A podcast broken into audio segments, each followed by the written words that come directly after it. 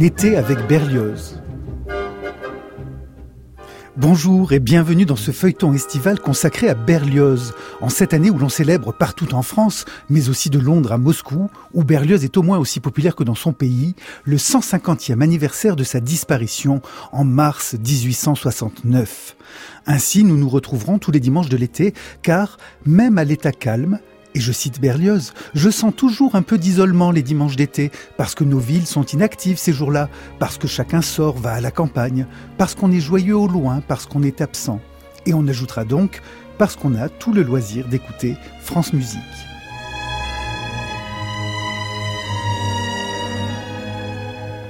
Ce feuilleton biographique, il vaut mieux parler de feuilleton que de série pour évoquer Berlioz, qui a plus souvent vécu de ses feuilletons dans les journaux que de sa musique, est en huit épisodes. Nous suivrons autant que possible la chronologie, mais nous ne nous priverons pas d'aller et venir dans la musique. Alors ne perdons pas de temps et commençons dès aujourd'hui à la naissance d'Hector Berlioz le 11 décembre 1803, loin de Paris, entre Lyon et Grenoble, en Isère, dans une petite ville désormais connue dans le monde entier grâce à lui, la Côte Saint-André. Nous sommes donc exactement au 19e jour du mois de Frimaire de l'an 12 de la République. Le calendrier révolutionnaire n'en a plus que pour deux ans, et la Première République pour six mois seulement. Napoléon se prépare à devenir l'empereur des Français dès le printemps suivant et il sera sacré un an plus tard, en décembre 1804, sur la musique d'un homme qui comptera beaucoup pour Berlioz, Jean-François Le Sueur.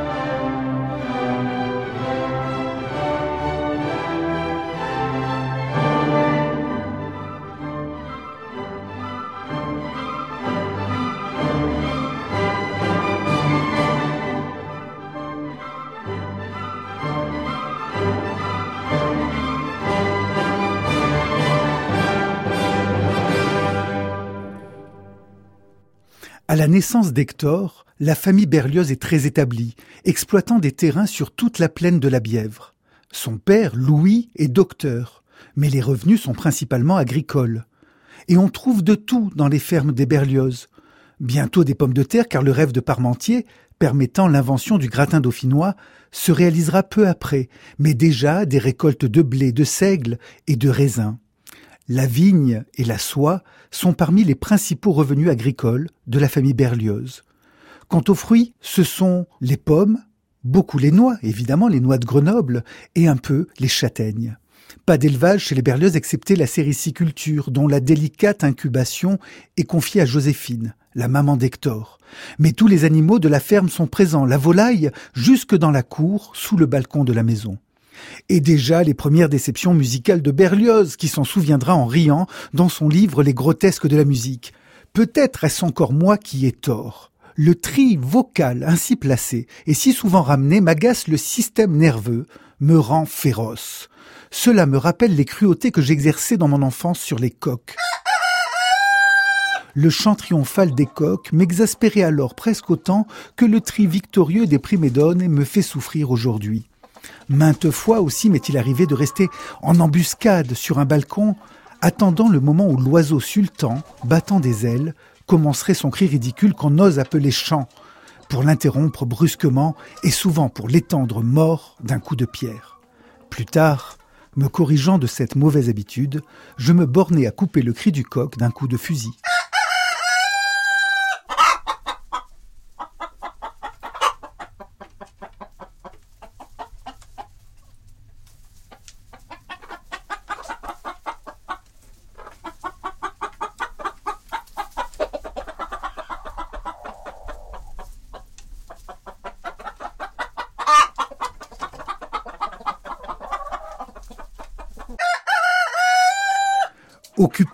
Leurs affaires et ayant habilement évité de prendre parti pendant et depuis la période révolutionnaire, les Berlioz sont les propriétaires les plus importants de la côte Saint-André, juste après la famille Rocher, banquier et commerçant, dont la distillerie a fait la réputation de la commune jusqu'à l'étranger. Le célèbre gastronome Bria Savarin affirme d'ailleurs que les meilleurs liqueurs se fabriquent à la côte Saint-André. Le vin prend une part importante dans les revenus de la famille Berlioz, qui a le plus important vignoble de la côte Saint-André. De nombreux côtois possèdent une parcelle de vigne, avec un petit pavillon prétexte aux promenades dominicales dès le retour des beaux jours. C'est là qu'en 1823, près de leur ferme du Chuseau, à un kilomètre de la grande maison familiale au centre du bourg, que se termine la terrible dispute avec sa mère au sujet de sa vocation de musicien. Rendez-vous compte, les Berlioz ont des terres, des fermes, des moulins, et voilà que ce maudit fils refuse la carrière de docteur et abandonne la tradition familiale tout autant que l'exploitation vinicole. À boire, à boire, à boire exigent les amis, élèves et ouvriers de l'artiste avant qu'on ne décline une liste de vins dans Benvenuto Cellini. Oui, du vin, oui, du vin à plein verre, revendique Gaspard dans un des récitatifs ajoutés par Berlioz au Freischutz de Weber. À boire encore, veulent les buveurs de vin dans la cave où Méphistophélès a amené le bon docteur dans la damnation de Faust. Du vin, du vin, exige encore la foule au début du deuxième acte de Béatrice et Bénédicte. Voilà donc la malédiction du compositeur. Tous en chœur réclament le viticulteur.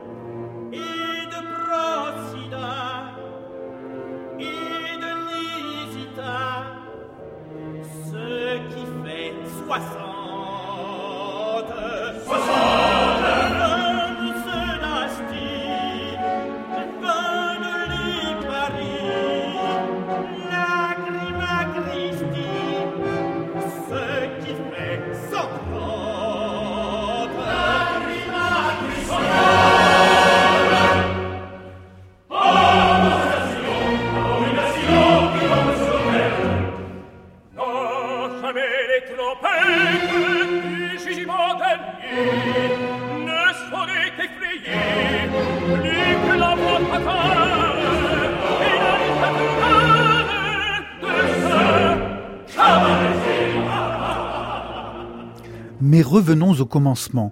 Nous sommes le 14 décembre 1803. Hector Berlioz a trois jours seulement, et les cloches sonnent pour son baptême dans la belle église romane de la Côte Saint-André. Elles sonneront encore dans la symphonie fantastique, où Berlioz a souhaité de vraies cloches d'église, et en imitation dans le deuxième mouvement d'Harold en Italie, ou encore dans le convoi funèbre de Juliette. Il faut savoir qu'à cette époque, les cloches disent l'appartenance à la communauté villageoise et spirituelle, et qu'elles ne se sont jamais tues à la côte Saint-André, sauf un instant peut-être durant la terreur. Mais le consulat, puis l'Empire, les font plus sonner que jamais. S'ajoutent aux sonneries chrétiennes les sonneries civiles. Tous les grands événements s'apprennent ainsi, les victoires de Napoléon autant que les baptêmes. Toutes les informations arrivent d'abord à l'oreille. Heures, rassemblements, accidents, incendies. Dans la ruralité, même l'espace est délimité par le son. Aussi loin qu'on entend les cloches, avec leurs timbres, leurs grains, qui n'ont rien à voir avec ceux du village voisin, on est chez soi ou chez les siens. Berlioz l'a appris gamin. Aussi plus tard, chez les autres, à Paris, Rome ou Londres. Il ne manquera jamais d'être attentif aux cloches. Dans chaque ville d'Allemagne où il s'arrêtera, Cologne, Hambourg, Berlin, Dresde, Bonn, Darmstadt, Francfort, Bade et tant d'autres, il notera les résonances et harmoniques spécifiques des cloches entendues. Pour appréhender sa musique, il faut penser l'espace et embrasser les paysages sonores.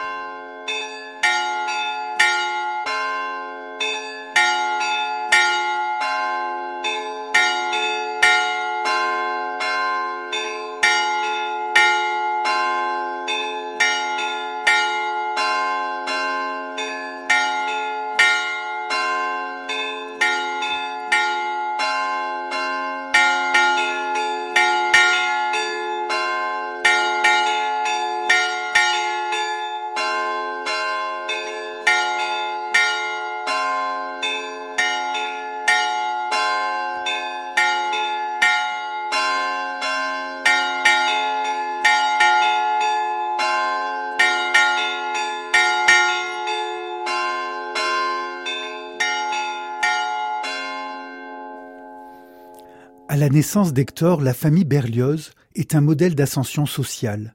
L'ancien régime n'a jamais été un monde immobile. Depuis leur première tannerie à la côte Saint-André à la fin du Moyen Âge, ces roturiers ont gravi les échelons pour devenir de puissants bourgeois, hommes de loi et riches propriétaires terriens, capables d'acheter des maisons à des aristocrates dauphinois. Né en 1776, Louis, le père d'Hector, est un peu une exception. Émotif et délicat, passionné par la médecine, il se refuse au métier d'avocat tant il a de répugnance pour les gloses et les commentaires sur les lois, l'importance que l'on accorde à la forme sur le fond, les innombrables détours de la chicane et la rapacité de cette troupe de gens de loi qui entoure le palais de Thémis. On croirait déjà entendre son fils. Le 6 février 1802, il épouse Marie-Antoinette Joséphine Marmion, dont le père, avocat, est un ami de son père, avocat devenu magistrat. Les Marmion résident à Mélan, près de Grenoble. Comme Louis n'a aucun goût pour les mondanités et la vie citadine, le jeune couple s'installe dans la maison paternelle de la Côte Saint-André. N'en déplaise à Joséphine, qui suscite les apitoiements de ses amis à Grenoble. Fini le temps des balles où la jeune femme blonde faisait tourner la tête à de possibles prétendants. Celle que l'on décrit comme une mère un peu froide et bigote ne l'a pas toujours été. Son monde s'est lentement réduit à la côte Saint-André, car son mari, Louis, est casanier et aussi attaché à ses terres que le pâtre à son rocher. Seules ses récoltes le font s'éloigner de ses livres et de son cabinet.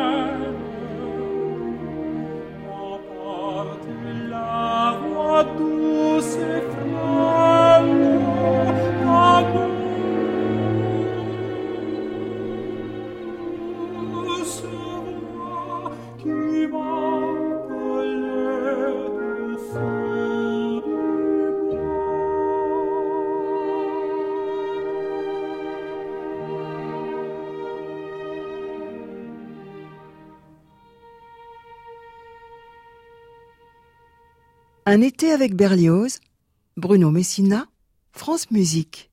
Voilà pour le papa. Quant à la maman du petit Hector, bourgeoise ou pas, on a bien peu de choix dans la ruralité au XIXe siècle. Les travaux, les enfants, l'église et les marchés. Les femmes s'y retrouvent entre elles, profitant de ces occasions pour s'informer, échanger, alimentant ainsi le récit collectif d'un petit monde où tout se sait. Il y a peu de divertissement, et ils ne sont que saisonniers.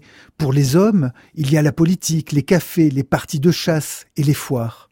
Rendez-vous nécessaires aux transactions, mais c'est aussi un prétexte aux rencontres, aux échanges, aux rires et aux chansons. Chansons de table, chansons satiriques, chants de conscrits et de soldats, chansons paillardes. Il est frappant de noter combien les huit scènes de Faust en 1828, qui seront la matrice de la damnation de Faust, hein, composées quinze années après, ces huit scènes de Faust sont empreintes de cet esprit et de ces thèmes traditionnels. Bien que transposés du premier Faust de Goethe, les textes des deux chants, Histoire d'une puce et Histoire d'un rat, auraient pu se trouver dans les contes populaires dauphinois. Les puces y pullulent et les rats y ont bonne place. Écoutez donc.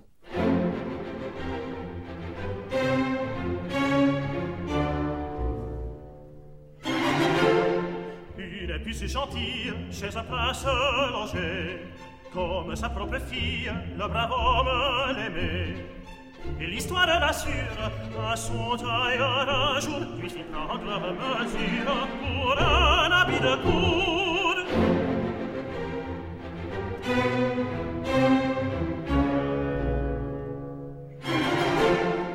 L'animal plein de joie dès qu'il se vit parler de velours de soie et de croix décorées fit venir de province ses frères et ses sœurs qui par ordre du prince devinrent grands seigneurs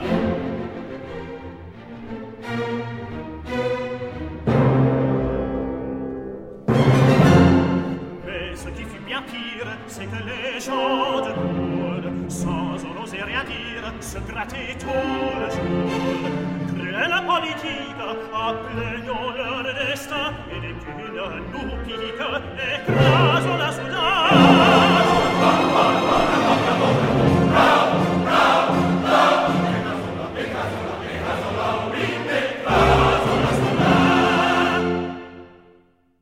À cette époque, les principales occasions de réjouissance sont les naissances, les noces et les fêtes saisonnières liées au calendrier agricole.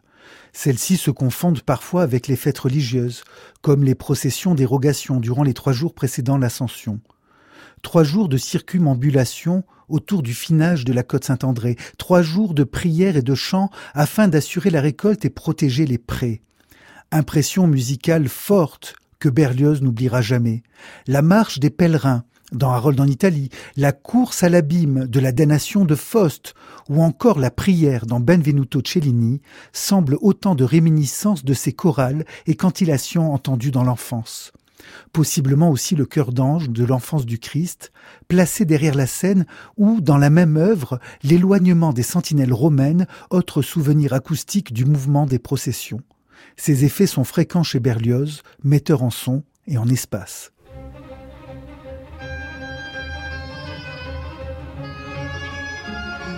Dans mon cœur retentit sa voix désespérée.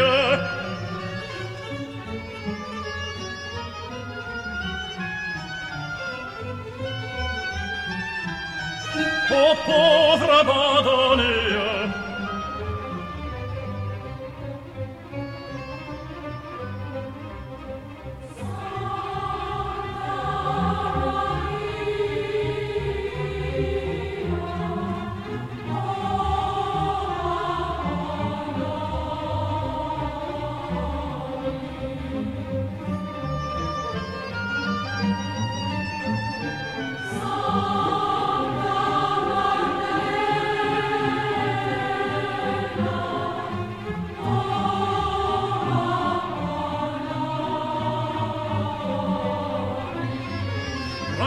enfants, à ses femmes, priant au pied de cette croix. Et qu'importe, en avant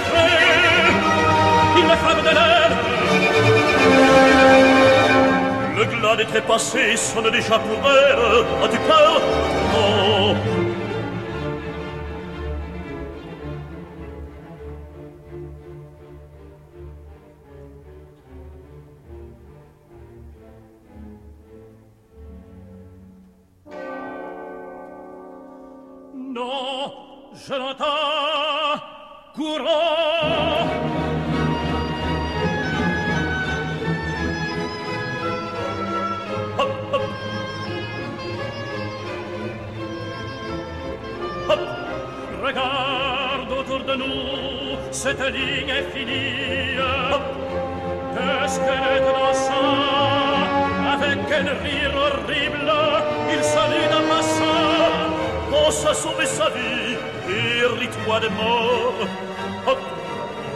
Hop.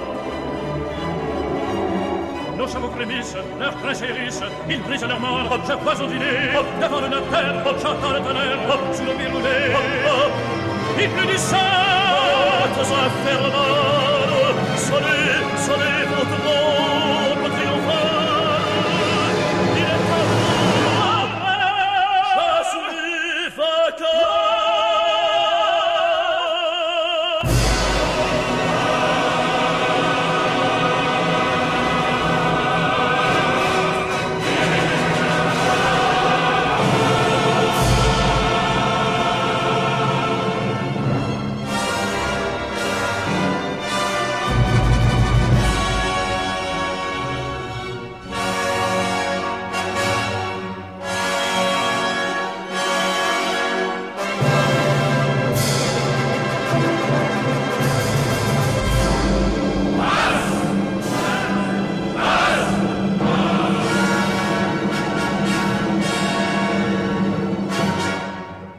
Les distractions sont rares, mais il y en a, et il faut d'autant plus en profiter, comme ces concerts et défilés très modestes de l'harmonie de la garde nationale. Bien sûr, au village, les plus jeunes rient un peu de ces musiciens amateurs qui jouent si mal. Mais Berlioz gardera un souvenir attendri des orchestres d'harmonie. Et il écrira la symphonie funèbre et triomphale avec déambulation d'un orchestre militaire de plus de 80 musiciens, dont 33 clarinettes, 12 corps et 10 trombones. Mais nous y reviendrons, il y a encore le temps. Il y a aussi la danse parmi les divertissements et invariablement le rigodon, danse vive à deux temps, originaire de Provence, mais si bien adaptée par les Dauphinois qu'elle en devient un véritable emblème culturel. On danse à chaque occasion, bal privé dans les salons des maisons bourgeoises, bal public ou plébéien cité par Berlioz, dans les cafés, dans les granges ou sur les places à l'occasion des fêtes agricoles, des fêtes familiales ou des réunions de voisinage, bal des vogues, bal des fêtes patronales, etc. Les musiciens sont engagés, mais il arrive qu'un membre de la famille joue aussi, comme l'oncle Félix Marmion, Violoniste, danseur, militaire, balafré et célibataire, il a tout de l'homme idéal aux yeux du petit Hector.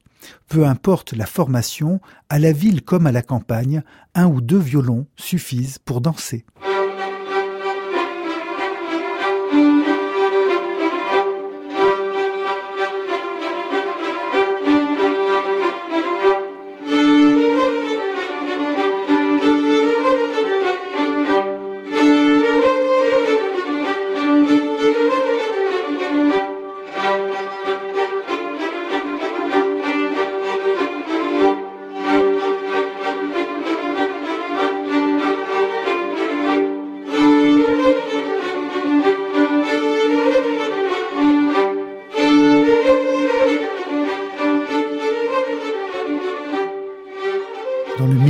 Des Berlioz, on s'invite à l'avance chez les uns ou les autres et on danse dans les salons accompagné par quelques instruments, violon, harpe ou guitare, contrebasse ou violoncelle, instruments avant.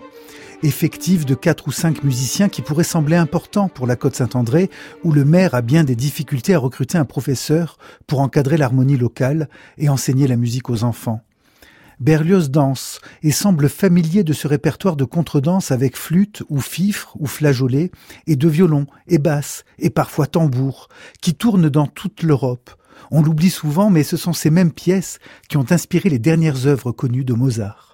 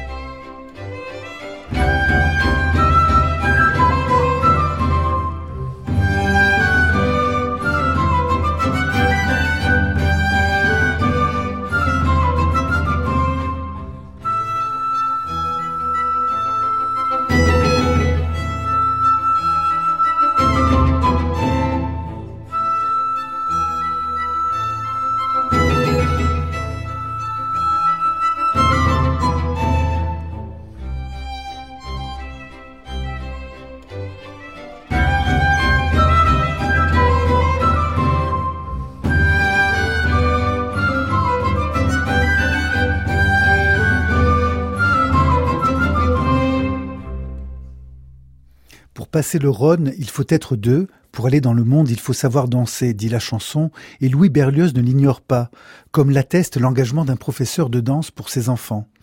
Berlioz n'a pas les pieds de plomb, il n'est pas ce petit garçon contemplatif, amoureux, immobile, perdu dans la lecture de Virgile. Il est Hector, Achille, Ulysse et Ajax à la fois. Il marche, court, escalade, saute, chasse et danse. Il faut être un grand chef indien et un bon danseur pour avancer dans ses partitions et se jouer des pièges d'un sol aussi mouvant. Il faut être Natibumpo ou Chingachgook Berlioz, jeune adulte, écrira à sa sœur Nancy sa fascination pour la littérature d'aventure de Walter Scott, mais aussi son pendant américain James Fenimore Cooper et ses histoires de bas de cuir dont on connaît encore le dernier des Mohicans.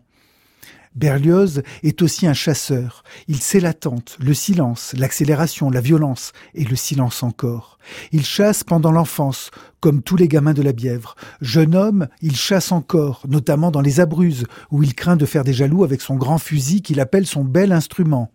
Déjà père, il court les champs lors de son retour au pays avec son fils Louis, un petit fusil à la main. Il tire au pistolet, Berlioz. Il en garde toujours deux avec lui. Il se dérouille lors d'une partie de chasse près de Paris et, on en a retrouvé l'exemplaire, il offre un beau fusil à son métayer à la fin de sa vie. On peut le voir au musée de la Côte Saint-André.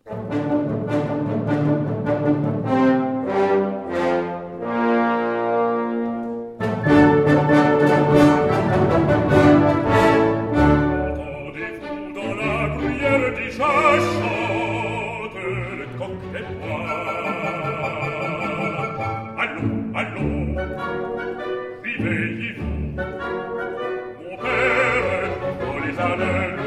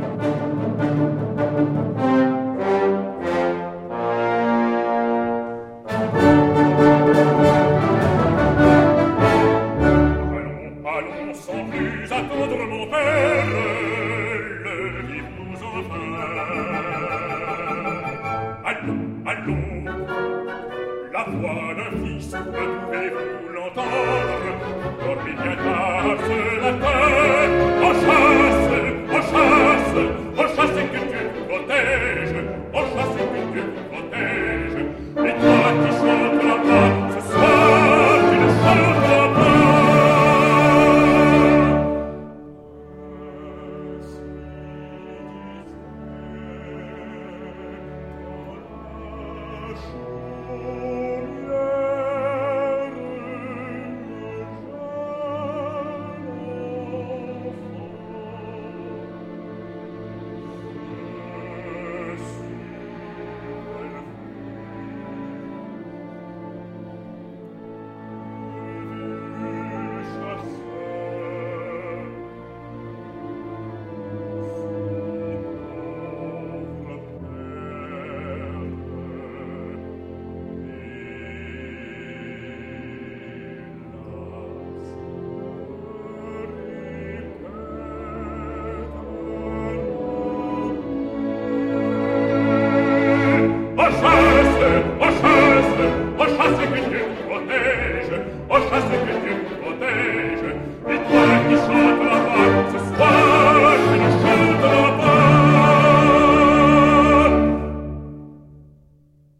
Un été avec Berlioz, Bruno Messina, France Musique. Berlioz aime le mouvement. Nul en ce temps n'a eu autant d'audace et d'inventivité rythmique.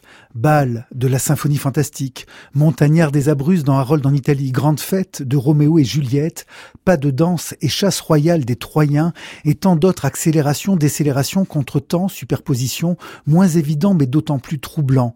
Même dans le requiem et les convois funèbres, la musique balance, est irrégulière, prend l'auditeur à contre-pied, à contre-temps, déconcerte souvent.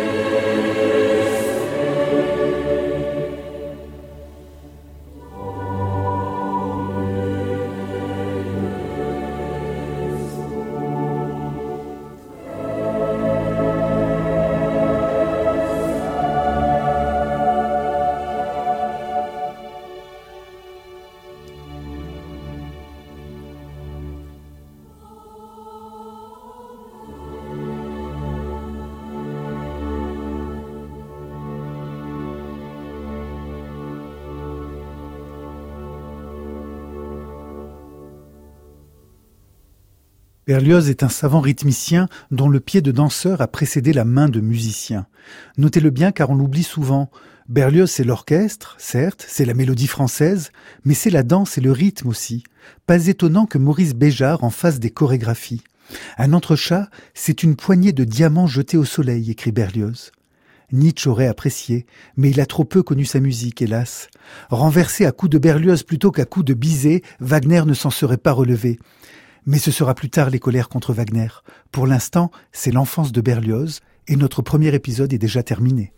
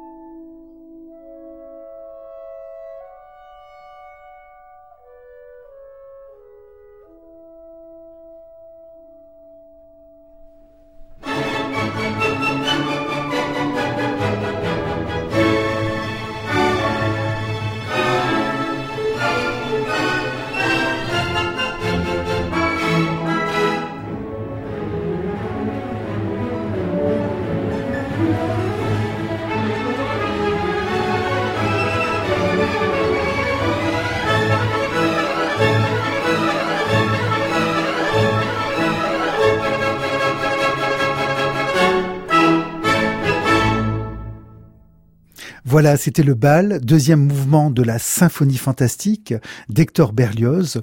Retrouvez toute la programmation de l'émission sur francemusique.fr ainsi que les podcasts à retrouver tous les dimanches durant l'été. L'équipe de réalisation était Annick Aumier, Jean-Michel Bernot et Perrine Mingui. Merci et bon dimanche.